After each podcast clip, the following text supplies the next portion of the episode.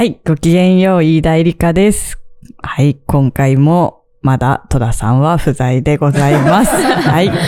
というわけで、保健委員の、あ、保健委員の石沢です。わーい。わー、本職は編集とかしてます。あ、そうです。ラバーのこともすごい手伝っていただいて。ラバーノットファイターでなんかやってます。はい。そしてゲストのクイックジャパンの、ごきげんよう、小林と申します。編集者をやっております。よろしくお願いします。ありがとうございます。あーわー、そんなこんなで、ちょっと前回盛り上がりすぎまして。そうですね。はい。やっぱりコナンの話がコナンの最話は高ですよね。本当に尽きないですよね。いやー、コナンの話は そんなにしましたっけ？でもコナンの話結構しまあ、したよね。でもしたかクロロホルムまで話していろんな話が、あのそうですね。。私のポッドキャストでそのうちコナン会が配信されるのめちゃめで、ちゃ、ぜひ、ぜひ聞いてほしいですね。あの、絶対大丈夫あ、だよ絶。対大丈夫だよラジオってやつやってるんですけど、あの、俺の名前は高校生探偵工藤新一ってやつやってるんで聞いてください。聞きたい、聞きます。むちゃくちゃ勢い余ってやってますね。コナン好き。じゃあ、そんなね、はいコナンのことも話した前回から引き続き、やっと、やっとと、小林さんのクイックジャパン話になるのか？みたいな、果たはして。い、なるのか？っていうところからお聞きいただけたら、と思います。はい。はい。でもなんか結構当初とかでいただくのとかでも、ななんかその、戸田さんと私多分割とアウトサイダーの生き方しちゃってるので、なんかあんまりちゃんと就活とかもしてないし、でもなんか、やっぱりその、今、なうちゃんと就活に苦しんでたりとか、就職して、うん。なんか自分の心殺して、ななんか仕事頑張ってるけど、なんか自分の心の中では自分のこと大事にしてますみたいな投書とかも結構あって、それで、この、なんか、ポッドキャスト聞いて、なんか自分のそのモヤモヤとかを代わりに言ってもらえてるような感じで聞いてくださってる方も多いんですけど、なんかそういう方たちに多分100%こう寄り添えるかどうかっていうと、戸田さんと私だとちょっと難しいところがやっぱり、なんか逃げ、うまく逃げちゃったというか、ううん。まく違う道を来ちゃったので、うん。なんかすごい、その、そうですね、小林さんのその、一旦そこをめちゃくちゃレールを乗って、ドロップアウトしたみたいなのは、うんうんまあ、ドロップ、みんなドロップアウトすればいいってことでもない気はしますけど。まあね。こういう、そういうことも選べるよみたいなね。難しいですけどね。うんなんかこう、何を、石の上にも3年が正しいとも限らないし。はいはいはい。難しいですけどね。まあでも。あそうですよね。うん。なんかやっぱ自分じゃなくてもいいなって思っちゃったんですよね。そのやっぱ仕事をいしてる時に。すごいこれ誰が入っても、まあでもそれが本当は仕事なのかもしれないんですけど、なんかやっぱ、うん自分じゃなくても誰かがこれやるんだろうなと思った時に、もう、かなり踏ん張りが効かなくなる。たっていうか。いやー、もう良くないっすか？って。いなくてもみたいな。うん。まあそれ本当は言わなきゃいけないんですけど、うん 気持ちの中でもういいかみたいにななって。感じにどんどんなったんですけど、うん。まあでも会社員っていう座組だとそうなりやすいですよね、うんどうしても。なんかフリーランスとかだと、あなたにお願いしますって言われ方だから、うん。基本自己肯定感で保たれやすいと思うんですけど、うん会社員だと、ちょっとあの人いないからお前それやっといてとか、そうですね。結構雑な感じで、いきなり仕事がパーってくるとか、えみたいな、私もう忙しいんですけど、みたいな、綺麗みたいな。分抱えてますけど、みたいなのとかが。みたいなこととか、全然往々にしてあるかはいはいはいはらい、結構ね、しんどいですよね。会社員あるあるな苦しみはその辺。うん。ですね。なんかその、ね飯田さんにもメールで、あの、これ面白いですって、あの、働くことの人類学っていいう国庁舎と国用の野外学習センターでやってるポッドキャストの話をち聞いてます。ょっと前にしたんですけど、うなんかそこで、えその、小川さやかさんっていう、うんうんうんそのタンザニアの商人の話、あの、研究されてる方がいて、その人が結構タンザニアの商人の人たちって、その周りの人たちのことをほとんど信用しない。あ、うんうん。信用しないし、騙すし、うん騙されるし、でも、あの、まあ、それでもう絶対こいつは許さないみたいにならないみたいな。なんか、ちょっとこう、いや、柔らかな、うん。あの、関係性の作り方っていうか、敵と味方に分けないで、うんうん。まあ、ダメな時はダメだよねとか、まあ、あの、まあ、こんぐらいだったら騙されてもいいやなのかとか、うんうんうんそういう話をしてるのがめっちゃ面白いなと思って、うんうん。これはまだやっぱ自分でもできないですけど、うん。なんかそういう、その、なんて言うんだろう。ゆるく働くっていうか、うんはいあんまりこう会社に、会社に貢献しなきゃみたいな。ほどほどの社員だって思われとくっていうのが、かなり大事だなっていう。のは、すごい聞いてて思ったんですよね。確かうんに。本当に会社って嫌なところもあってう、ん仕事できる人って永永遠に仕事来るんですよ。ねえそうですよいや、本ね。当に、うんなんか仕事できる人に仕事が集まるし、うんうん逆にそうじゃない人からはやっぱり剥がれていく。から。できないから、任せても怖いし、みたいな感じですか？うーん、まあ、早いし正確だし、みたいな感じで、こう、仕事できる人に仕事が行くんですけど、なんだろうな。でも別にそこの期待値が高まって、それに必死こいて返して、打ち返していっても、あんまいいことないみたいな。なんだろう、目に見えてめっちゃ給料が上がるとかじゃないし、いや、そうですよね。あくまでその会社の中でできる人になっていくだけだけど、できる人になった先に何があるかって仕事が終わらないっていう。うん。そういや、本当にそうなんかいう状態が、結構会社っていう仕組みってそういう確かものになんだなっていうのを、やっぱね、最近まで会社にやってて思いましたけど。そうなんですね。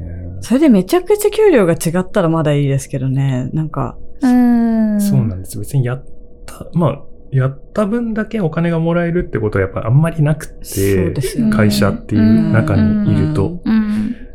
だから、なんか、身を守る、会社の中で身を守る術っていうのは、うん。その、全然できないとダメだけど、ううん。ん、そこそこの。なんか、ちょっと、あの、癖があるやつだなって。うんだからそのめんどくさいやつと思われとくっていう話、うん多分飯田さんとかうん友さんも、されてたと思うんですけど最初の方にしましたね。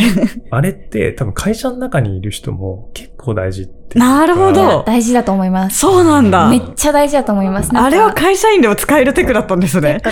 会社員の中でこそ、会社っていう中でこそ、なんかどう自分をブランディングしていくかっていう方向性多分めっちゃ大事うんじゃないですか。そうですね。なんか、ただのめんどくさいやつだと嫌われちゃうけど、あの人、いい人だけど癖あるんだよね、ぐらいのテンション感だと。ちょい面倒いみたいな。あとなんかこう、機嫌、ご機嫌によってこう、し仕事の出来が変わるとうんうんか、うんうんなんかこう、あの人今ちょっと不機嫌だから、うんあんま振らんとこうみたいなな感じの人とかっているじゃないですか。その人結構得だと思うんですよ、ね。なるほど。なんか普段はほどほどでやってんだけど、困った時だけ助けてくれるとか、うん。うん。なんか本当にそういうきっちりやりましょうをハイスピードでやっていく人みたいな人は、まあそそれが得意で大丈夫ならいいけど、うん。やっぱりどんどんそっか。頑張ってそれをし続けた先で疲弊していっちゃうんだったら、あの、い言い方はあれですけど、例えば別に頑張れば30分でできる仕事だけど、あの、別に1時間かけてやってもいいっちゃいいっていう、その、なるほど。ある、うんある局面では。もちろうんん会社がやばいとか、なんか頑張んなきゃって時は頑張るんですけど締め切、りとかがあったら、みたいな。でも、意外と、その、やり方としてうん。の一つの身の守り方ではあったりするっていう、なるほど。そうですね。あと大企業はやっぱり守ってる人多いと思います。そういう意味で。はいはいはいはい。頑張りすぎない。うんだから30分で終わるけど1時間かける人がすごく多いと思う。ああ、なるほど。それが増えすぎると、また、うんあの、恐ろしいことが起こるんですけど、ね逆に。そうですよね。あでもなんか相対評価でしかないので、そっか30分でできることを1時間でやってる人がいても、周りの人が2時間かけてやってたらその人ができるみたいななるほ感じどに。なっていってね、なんか、それはやばい、やばい空気のとことかありますよね。え、あの人なんか Facebook しか見てないけど、みたいな。あーあるあのね。人、Facebook しか見てないのに年収900万か、みたいな。やばい。とか結構あるあるですね。まあ、そこにあるそういいう感じで入って、うんそこのポジションを取れた時点で割と勝ちというか。勝ちというか、うんまあ、居続けることはうん。全然できるみたいな。なるほど、なるほど。うんよっぽどやばいことしなかったらそうですよね。解雇までいかないですよね。解雇はしないと思うので、大企業ほど。そうですよね。なんかね、うん中小だとどうしても営営業不振とかがあると、うんあれですけど、うんそうですよね。やめたら生きていけないみたいなね。なんかそういう感じじゃないって思っといて、なんかうんうんちょっとふてぶてしくいるくらいが、そのやっていく上ではへ結構。いいかも。なるほどまあ。続けるって意味では、でも心が死にますけどね。結構、私は結構きつかったのでうんやめちゃいましたけどうん。うんうんうんいや、なんか、すごい、最初の会社辞める前とか、すなんだろう。この会社ってほんとぬるま湯みたいで気持ちいいなって思ってたんですけど。ぬるま湯すぎるみたいな。ぬるみたいな。なんかこう、素晴らしいっすね。私の20代のめっちゃ大事な25、26、27あたりをこのぬるま湯に使って、会社のおじさんたちと飲みに行って、なんかお前、石沢何したいんだとかなんか謎の質問を食らわされて、えー、やめてくださいよとかなんか謎のこびこびの返事をして、それでなんか可愛いやつとか思われて、行くことも全然できるし、仕事もできるけど、それでいいんだろうかみたいな、こ偉い。う、なんか気持ち悪いなって思っちゃって、その先何が残るんだろうみたいな。そうですよね。ね。しかもゴリゴリの男男尊女卑っていうか、そんなにめっちゃ表面上はあれなんですけど、なんだろう。後輩の子がパンツルックばっかりで会社来てたら、うん。お前はスカートなんで履かねえんだよ、みたいな。買ってこいよ、下で、みたいな。ええ結構ですね。みたいなのとかあったりとか、はやっぱり飲み会は女子は接待要員みたいな。でもその、そういう会うんカルチャーの世界って、やっぱり年齢を重ねていくと目減りするじゃないですか、価値あが。はいはいはい。そういう世界の中での話ですけど、うん。そういう価値観の中の世界の住人だったので、うんじゃあ私が32とかになった時、33、30、35ってなった時に何が残るんだろうって思って怖くなってやめました。なるほど、それはこ怖すぎる。うん。ますね。うんうんそういう感じで女の人見てる社会というか。でもこうな、何が残るんだろうみたいな感覚とかってあめちゃくちゃありましたね。これをやり続けても、みたいな、うんこの仕事をやったところで。そうですね。やっぱ、うん結構人数の多い会社だったんで、ん。すごいやっぱ分業されてて、で、これを何かに発展し、うん発展していかないって言うとあれなんですけど、うん。自分が多分、えーっと、好きなこと、うん。自分のがこういうこと、仕事ができたら楽しいだろうなっていう方向性のことっていうのは、きっとできないんだろうなっていうのは結構あって、うん。まあ、そうですね。やっぱ、会社員時代結構諦めてたかもしれないですね。そこの部分については。出世とかもやっぱり興味全然なかったし、うん。結構バックれてました。今聞きたいんですけど、どんぐらいサボってました？仕事。いや、それが、会社員の時ですよね。そうですね。結構それが大事だなって今思ってて、うん個人的にはその、どさ、みんなのサボり方みたいのが結構自分の中でテーマになってるんですよ。へーなんか、どういうサボりをしてました？まあ、私あの、最初の会社がなんか立地的に、こう、ある商業施設の上と同じビルで上にあったんですよ。うんだからなんかすぐ買い物したりして、あその商業施設の中のお店好きなお店行って、取り置きして、今日帰りに来るんでって言って取り置きしあめてっ、ちゃいい。その取り置きの代金分今日頑張ろうみたいな感じで、その後働いたりとか、まあ普通に全然コーヒー飲みに行ったりもしてましたけど、うわーでも結構サボってた、サボってた気がしますね。なんか、あの、ホワイトボードに名前貼ってあって、はいはいはいそこに行き先何々ノーリターンみたいな。はいはいはい、帰ってきますよ。ね。そうそうそうそう。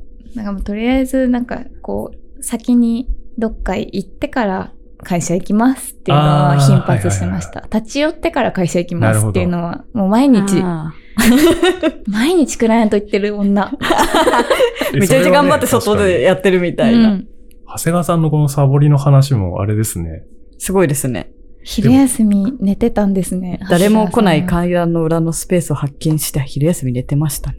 でも、その、昼休みに寝てるのはサボりじゃないんじゃないですか？で昼休みですもん昼休みなんで、そう。休み確かに然サボりじゃないですよ、それは。え、休み時間。全然サボってない素晴らい。しい、あの、働く人。ああああ、まあデスクで寝るのは目立ちますあ、ね。このパターンもあに。りますね。机で寝にくい会社。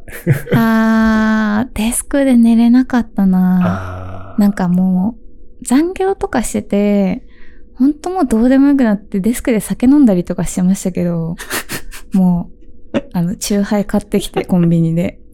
なんか別に誰も文句言わねえだろ、仕事してんだからよ、みたいな。あ。やさぐれてる。やさぐれてた時期 ありましたね。で、なんか音楽爆音でかけてパソコンとかで。そうそうそう。なんか残業タイムはやさぐれタイムな。残業の時に爆音でかけてた音楽って今聞くとわーってな、なんか、あわってなるっていうあか、あ、記憶と音楽あなんかリンクあんまいい思い出じゃないですか。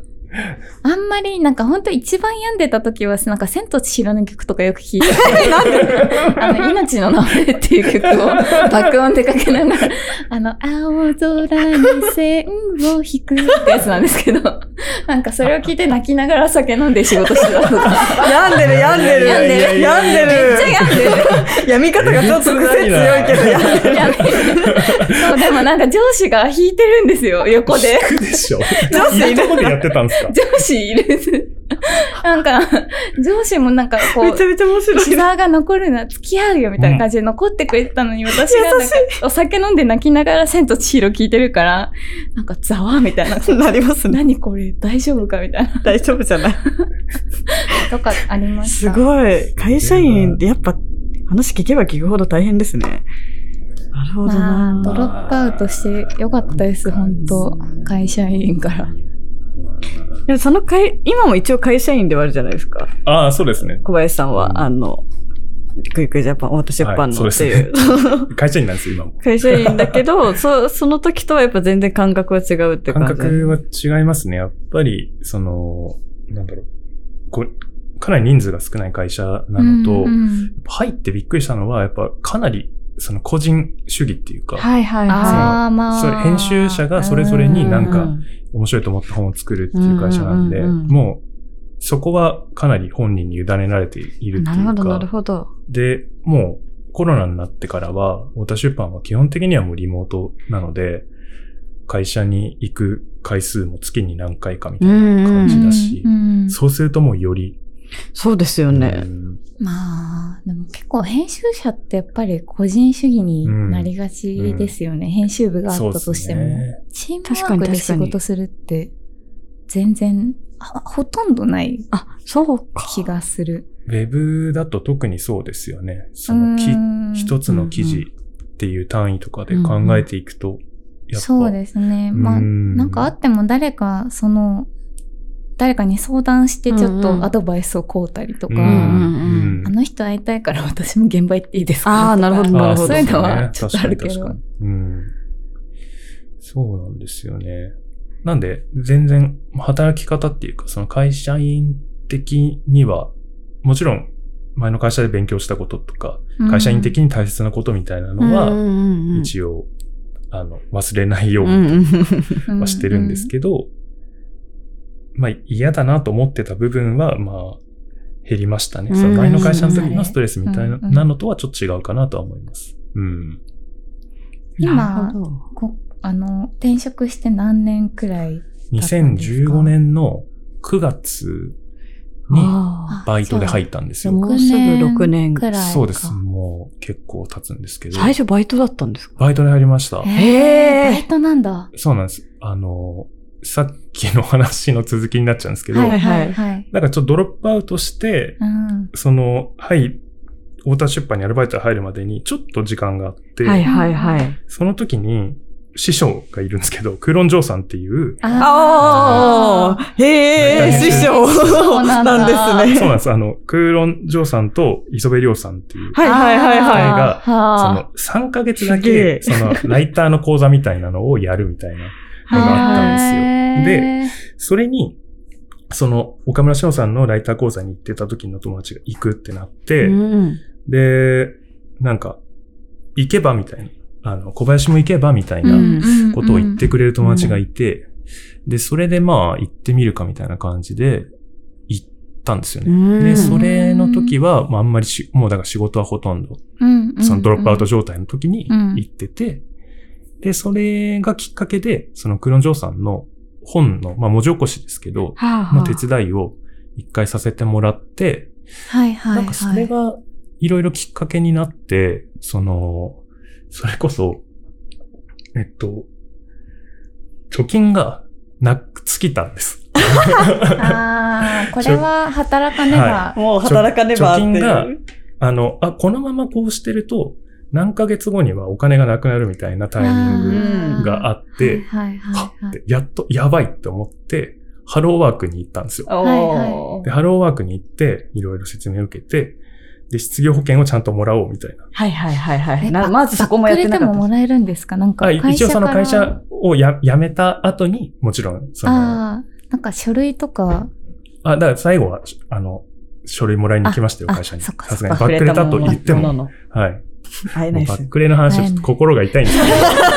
やばい、メンタルに。メンタルに。深く掘ってしまったすいませんっていう感じなんですけど。いやいやいやいや。へえ。その、失業保険をも失業らおう保険をもらいに、そう、ハローワーク。ハローワーク行って。そう、ハローワーク行って、でもハロー、あの、失業保険って、えーっと、こんな話ずっとしてもあれなんですけど、失業保険って3ヶ月かな？あ3ヶ月間ね。で月1ハローワーク行ってそうです、仕事報告しなきゃいけない探ですよね。す報告をしないといけない。で、その最初の1ヶ月は出ないんですよ。うんうん。失業保険って。2ヶ月目に2ヶ月分ボンってもらえるんですけど、はあはあはあ。だから、やばい、全然お金が、みたいな。はいはいバイト。しなきゃ、はいはいみたいな感じで、とぼとぼ、家に帰ったら、その、クロンジョーさんから電話かかってきて、うんうん。あの、クイックジャパンって知ってるって、うんうん今、なんか、人が足りないらしいから、アルバイト募集してるらしいけど、興味あったら受けてみないって言われて、へーじゃあ本当にハローワークの帰りに電話かかってきたんですよ。へーで、こんなことあるんだと思いながら、え、引き寄せじゃないですか。すごい。。引き寄せじゃないと思います。本当え、でも、クーロンジョすごいーさん。がクーロンジョーさんが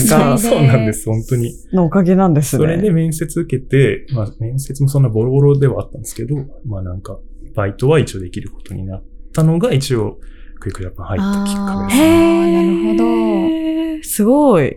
うんそっか。だから20代ギリギリだったんですけど、うんで、もうアルバイトっていう形ではあったんですけど、うんうん。一応なんかその編集の手伝いみたいなうん。ことをそっからやっていくようになるって感じですうね。ん。すごい。なるほどなそうです。2015年にバイトです。2015年にバイト。副今年で副編集。副編集長もちょっと前ですよね。いつだったかな ?2018 年。18年。それ考えるとやばいですよね。確かに早い。なんか私すごすごいその、ねもっと前にうんうんうん全然ずっと全然全然ねそんな太田出版の編集さんだと思ってたから10年ぐらいあ想像以上にめっちゃショートスパンで、そうですあれですね。そうですあバババーンってなってて。え、それでなんか、社員になったのは、社員になったのは副編集長になったと。あなはい、あの、契約社員あ、になったのは契約社員うんうん2016年からですね。あ、じゃあもう1年ぐらいであじゃあ。バイトは3ヶ月、早々に4ヶ月でアルバイト期間は終わって、あ、で契約みたいな感じそうですで。。そうです。え、それってその、見込んでたんですか？契約者になれるみたいなのって。えっと、その時は前の編集長だったんですけど、前の編集長からは、その、その2016年から新しい今の編集長の体制になるって言われてて、最後の3ヶ月、今、その当時の編集長の最後の3ヶ月だったんですけど、はい。で、もうそこの人員補填だから、その後の来年からのやつは期待しないでねっていうのは言われてたんですよ。えーそうなんだもうそんな最初は短期の予定。そうです、そうです。短期バイトのだし別に何もできるわけじゃないから、その一応文章は書いてたって言っても、そのお金をバリバリ稼いでるわけじゃなかったし、ああ、そうか。そうです。なんか結構やっぱり、20、私今29なんですけど、うんう29、30ぐらいの年齢の人って、うん。やっぱり将来に悩めるじゃないですか、うん。すごく。で、私はもうやめ、なんかもう勢いだけで結構フリーランスになっちゃったタイプですけど、うん。やっぱ友達とかちょっとうん。仕事ですごい病んでて、会社辞めたいけど、でもフリーランスでやるほどでもなくて、うん。でも今の仕事の職種うん。にはすごい向いてないというか、別の職種に今からチャレンジしたいけど、でも、なんかこう、29、30とかだと、こうん。う、給料の問題っていうのがやっぱりダイレクトに結びついてくるというか。なるほど。あの、そこからまたいきなり職種を変えて、初心者として、うん、ゼロスタートになっちゃう。ゼロスタートで、うん。例えばアルバイトとか、うん。アシスタントとかでやっていくのにもちょっと抵抗があるみたいな年齢じゃないですか。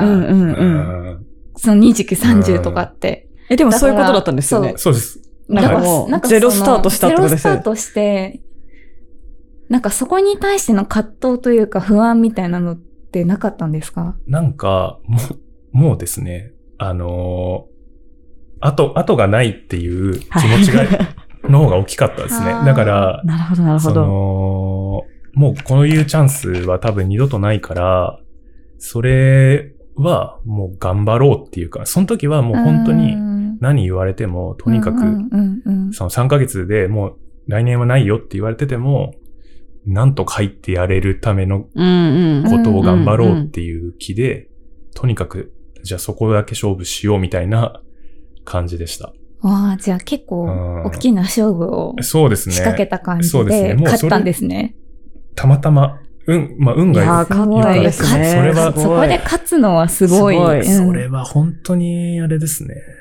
なんか、まあ、あんまりちょっとそういう話にならなかったですけど、なんかやっぱ、あの、自分のなんか力でこうなったっていう感じではないなっていうのが、うん今やっぱ思うことではありますね。あー実感としては。は。実感としてはその、クロンさんに電話かけてもらったのもまあうんそうだし、やっぱ本当は実力でそういうものを掴み取っていきたかったんですけど、就就活の時とか本当そう思ってたんですけど、結局その講座になんで行ったかって言ったら、友達が、おお前もやってる、お前も行ってみたらってちゃんと言ってくれたからだし、あその後そのクロンさんに、その、なんていうの、手伝いをしろっていうのも、その講座の中にいた別の友達が言ってくれたんですよ。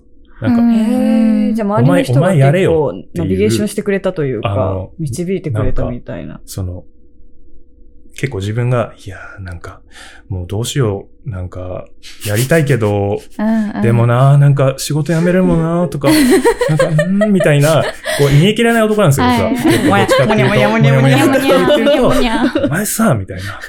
なんかもうちょっと自信持って頑張れよ、みたいな。お前が行かないなら、お入前が行かな。いなら私が行くからな、みたいに言ってくれる友達がいて、だからもうその。ケツを叩かれ続けてその時期にマジでケツを叩いてくれた人たちがいっぱいいて、で、そのアルバイトになったんですよね。あーだから、なんかもう全然その自分のおかげっていうよりは、本当にに周りの人が、あの、助けてくれたっていう、本本当それになんかやっぱ最終尽きるなっていう感じですね、今思うと。でもね、小林さんがめっちゃ嫌なやつだったらケツ叩いてくれなかったわけだから、だからそれまで、ねそれまでの積み重ねだと思う。いや、どうなんですかね。いや、絶対そうですよ。そうですね。うんそうだと思います。人の、そう、なんか、うん。不幸にさせたくない人たちが多分好きで、うん、なんか、なんか、全然いけるのにっていう、こう、才能というか、なんだろう、能力を知ってる人が、能力活かせてないのがもったいないっていうふうにね。なるひ、なってちゃんと気に、かけてくれる人が周りにいて。ねペシペシしてくれる人がいたっていうのが い、や、本当にその、すごい。ねケツを叩いてくれる人を、うん。うん、でもそういう人って普段はめんどくさいじゃないですか。なんか、こう文句言ってきたりとかするし。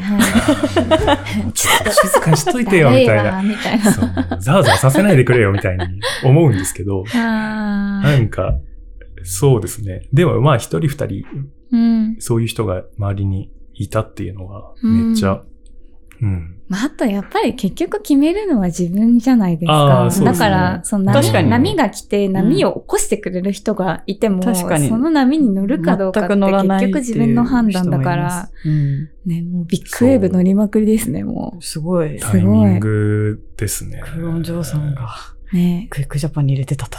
すごい。その裏話すご、い。すごいですね。すごいですね。たま。に、あの、黒さんが、なんかのいろんな人に言ってるとか、あ、そうそう。あの、一つのネタになってるっぽいですけど。グジャパンの小林は俺が。俺があまあでもわしが育てた。あの、そういうなんかいろんなところに送り込むっていうことを、あ、そう、わしが育てた、マジで。する人なんですよね。なんか誰かと誰かをつなげ、合わせて、なんかそれがきっかけで、なんか、あなったりとかああのこの子どうとか、そういうことで、なんかいろんなところに、はいはいそのうまくつなげていくっていう人だそうったりいう才能は、のある人いますよね。しますね。人をつなげるのが上手な人とからか、その人がいるべきところをよね。くわかってる人とか、いますよいやね。本当そういうのあ確かに。方がね、確かに。やっぱ編集者っぽいっていうのは本当、うん。そうだな。編集者の鏡なんだろうな。うん。なんで、そう、それが2015年ぐらいですね。すごい、小林さんの反省を聞いてしまいました。でもこれはすごい参考に、参考というかなんか、あ、なんかこうね、いうことがあって人生にな悩めるうん。あ人、だから言っとかなきゃいけないなと思ってたのは、はいはい。あれなんですよ。あの、会社じゃない人間関係を、そのなんか、たまたまですけど、作る、出たことがやっぱり後々自分にとってそうですね。そっか。大きかったっていう。コミュニティの、会社でしかコミュニティがないとうん。会社出ることにはならないですもんそうそうね。だって会社の人は辞めない方がいいよって、うんうん辞めてどうすんの？っうん。うんうん。て、いや、言うんだよな、当然言う会社の人って。実感こもってますね。絶対、まあでもそれはしょうがないじゃないですか。すげえ馬鹿にされましたもん、私転職の時。へそんえ。なメディアとか行ってどうすんの？うんみたいな。給料下がるんでしょみたいな。ここ行った方が絶対いいよとか。う。るせえって言って。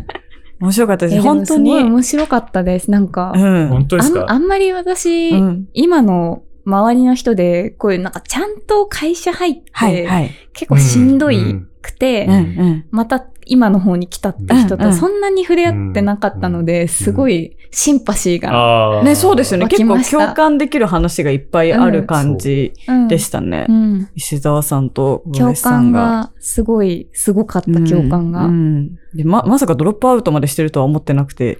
バックレはちょっとビビかっこいいな。いや、バックレダメですよ。まあそうですよね。ダメですよね。バックレはダメ。いろいろ迷惑がかかっちゃいます。ダメ絶対。だからバックレ。その人たちには本当に、本当にすいませんでしたっていうのは、うんうんちゃんとどこかで言わなければいけないんですけど、うんうんまあもね今ここで言ったんで大丈夫です。うん、今ここで言ったのでごめんな。さい本当にって、本当にすいませんでした。全うん全会社。そう。あの、まあバックレた日、にうん。出張してて、え？出張先でバックレたんですよ。えすげえ。え、どこ行ってたんですか？えっと、その時関西に行ってて、やば。ー出張先でバックレて、で、もう、だから、えっと、新幹線乗って朝出社しようと思ってた、朝にもう起きられなくて、で、もあう、ホテルで、はあもう無理、無理かもしれないみたいな。えー。もう行けないかもしれないって。でもそこああ、そう、だから家に来ました。その後。あああの、本当に迷惑をおかけしました。本当に大反省で終わっちゃう。大反省、大反省だけど、でもね、辞める決断って大事。大事ですまあ会社はね。いつでも辞められるってそうそう、ばここまで激しいことしなくても。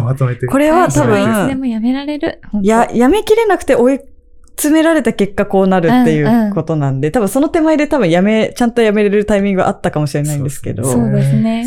まあ今はあの退職代行ありますよね、サービス。そういうのもあるのでまあ、そういうのもね、ね。悩んでる人はうまく活用していただいて、ね、いろんなサービスがあるんではいぜね。ねまあ、連絡を断つというやり方以外の方法で、うまくストレスが少ない方法を選んでいただければと思います。ね。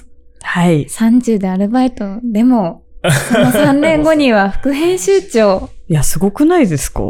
相クイックジャパごいンですよ相当すごいですよ、マジで。あの、まあでもそれはやっぱクイックジャパンっていうのがなんていうか、その媒体として、その、いろんな、こう、異物を常にこう入れていこうっていう、オープンなんですね、空気の。ある何者でもない人に面白そうだからなんかやらせてみようっていう、その、やっぱカ面白がるルチャー姿勢があるるんだな。媒体だったので、あの、たまたまそういうことが本当いろいろ重なってっていうことで、うんそういうカルチャー持ってるとこがいっぱいありますからね。そうなんですようん。結構そういう、世の中にはいっぱいあるので。そう。なんで、ぜひ、あの、会社じゃないところで うまくあの、相談できたりとか、うんなんか好きなこととか共有できる人をうんちゃんと作っていくっていうのは、うん。やってほしいなっていうか、それがやっぱ自分を守る術かなっていうのは。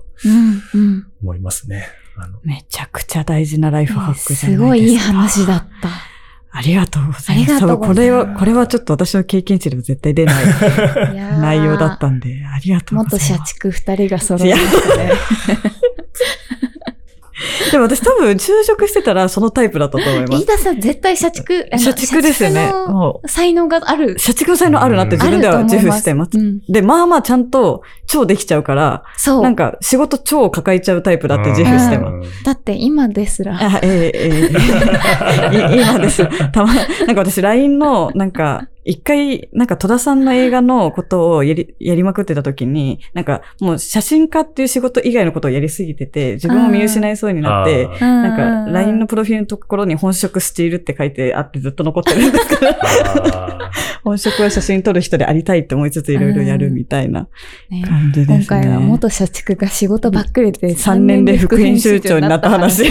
ラノベかな？ラノベかな？こういうタイトルの時ありましたね。ラノベの流行りですね。これだってちょっと異世界転生してますもんね。異世界転生だったのか。だったのかもしれない。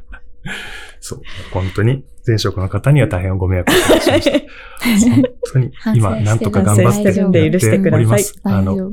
今度は仕事ばっかりないようにします。大チキットクイックジャパンは大丈夫。うんえそうですね。いい加減エンディングにしろっていう、あの、はいことなので、はい。本当にお二人ありがとうございます。ありがとうございました。戸田さんが早く良くなります本当ように、に戸田さんカムバックで、お祈もう祈っております。何事もね、健康第一なんでね、ね本当ゆっくり休んでいただいてっていう感じで、まあなんか、なかなかない斬新な回になったと思うので、そうですね。田エリカの保健室。飯田エリカのと社畜の保健室になりました。やばいっすね。まさかの。でもきっと聞いたらためになる人めちゃめちゃいるので、あ、こういうことも話していいんだって思ったら当初とか、ね、Google ホームがありますし、Twitter、インスタ、Twitter と、あの、ハッシュタグが ME 保健室、ME 保健室で、はい、書いていただけると見ますし、この石澤さん、小林さんに届けてほしいっていうのも、なんか、ぜひ、つぶやいてもらえたら 何、かあれば。社畜の愚痴は社聞きます。畜の愚痴。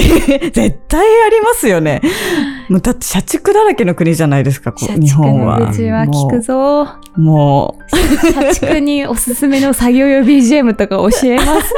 う、千と千尋ではなく、いややばいと思われる方法ね、ですよね。完全に北澤さんのやつはもう。あの私は結構、そう。やばいとあの思われる。時は人生で一番イかれてたんで、そういう。狂ってましたね、マジでもう。机叩いてました。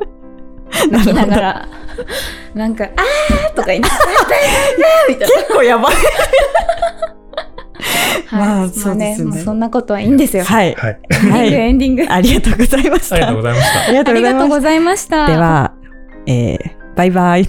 バイバイ。バイバイ。イェーイ。